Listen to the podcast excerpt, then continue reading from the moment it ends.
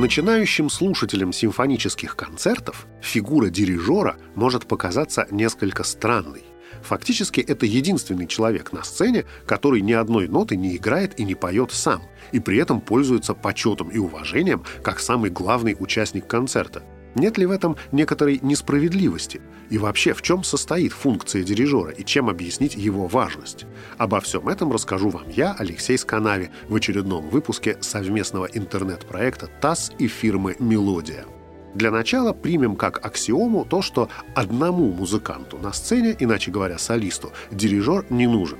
Дирижер нужен тогда, когда необходимо скоординировать действия некоторого количества музыкантов между собой. Но завсегдатые концертов камерной музыки прекрасно знают, что музыканты, играющие, скажем, в трио или квартете, то есть втроем или вчетвером, прямо скажем, прекрасно обходятся без дирижера. На самом деле вопрос о том, начиная с какого количества одновременно играющих музыкантов им необходим дирижер, напоминает вопрос о том, сколько камней можно считать кучкой.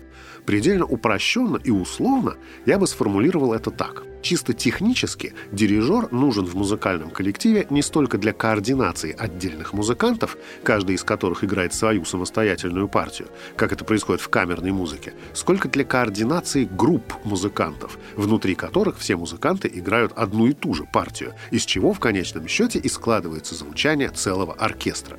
Разумеется, в камерных ансамблях, особенно в составах, начиная с квартета и больше, тоже часто бывает нужен руководитель, который показывает начало, задает темп и характер музыки.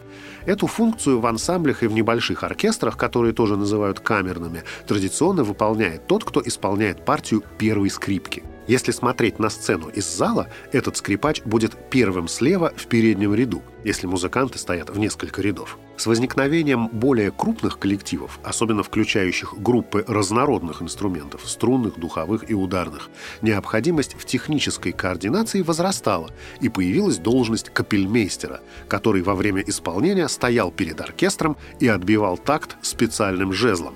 Примерно таким же образом тамбур-мажор руководит военным оркестром на параде.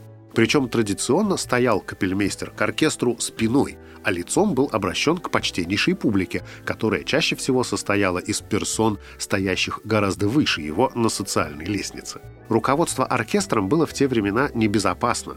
Известен случай, когда знаменитый французский придворный капельмейстер Жан-Батист Люли, к тому времени уже успевший побывать свидетелем на свадьбе у короля Людовика XIV и ставший крестным отцом его детей, так вот этот Люли, как-то дирижируя оркестром, случайно воткнул тяжелый капельмейстерский жезл себе в ногу, вскоре после чего скончался от заражения крови.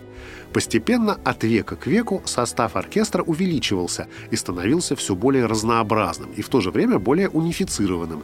И к эпохе венских классиков симфонический оркестр приобрел свой более или менее современный вид. Параллельно с этим фактура оркестровых произведений и их формы становились все более сложными – все это привело к появлению в музыкальной культуре фигуры дирижера в его нынешней роли. С одной стороны, большой состав оркестра и сложные взаимодействия инструментов и оркестровых групп делали уже практически невозможной игру без координации ее дирижером. А с другой стороны, повышенная сложность фактуры была обусловлена более сложным художественным замыслом композитора, который был уже недоступен отдельным музыкантам оркестра, и необходим был дирижер, как тот, кто держит в поле зрения целостную картину происходящего, так как имеет перед собой партитуру, то есть листы нотной бумаги, на которых записаны партии всех инструментов, играющих одновременно. В современном симфоническом оркестре дирижер выполняет несколько важнейших функций. Во-первых, как и в старые добрые времена, дирижер задает музыкантам темп и следит за тем, чтобы в процессе исполнения они с него не сбивались. Во-вторых, дирижер показывает музыкантам, как именно нужно играть то, что написано у каждого из них в нотах, то есть характер исполнения и выразительность. Ну и, наконец, самое главное. Держа перед собой партитуру или имея ее в голове, что больше рекомендуется, и будучи знакомым таким образом с общим замыслом композитора, дирижер выступает практически его сотворцом, Таким же сотворцом композитора выступает и солирующий пианист. Только в отличие от пианиста, который воплощает замысел композитора, играя на рояле, дирижер играет сразу на целом оркестре. Разумеется, делать это, стоя к оркестру спиной, совершенно невозможно. И вот, начиная со своенравного Вагнера, дирижеры наконец-то повернулись к оркестру лицом, а к почтеннейшей публике бесцеремонно спиной, отчасти подчеркнув тем самым свой изменившийся статус, что, кстати, публика безропотно проглотила.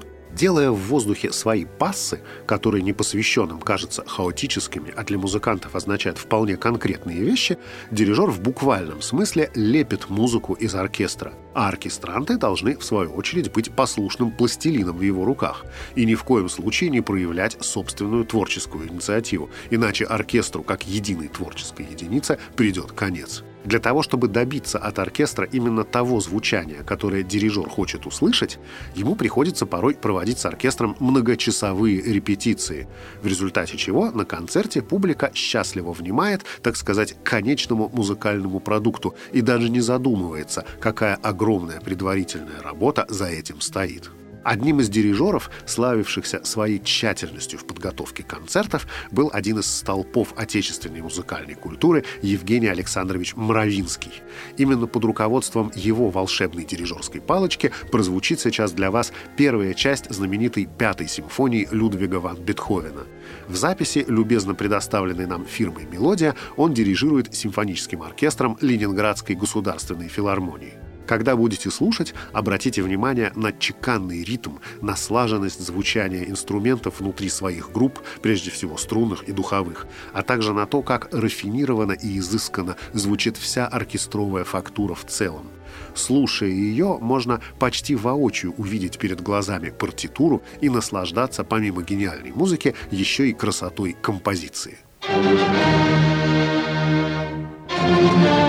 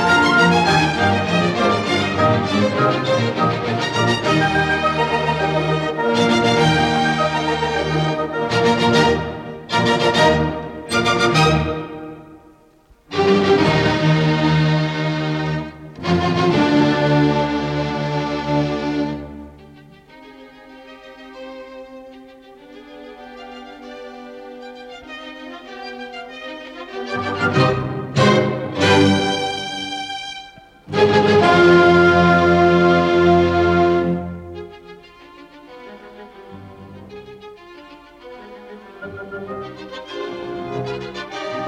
you.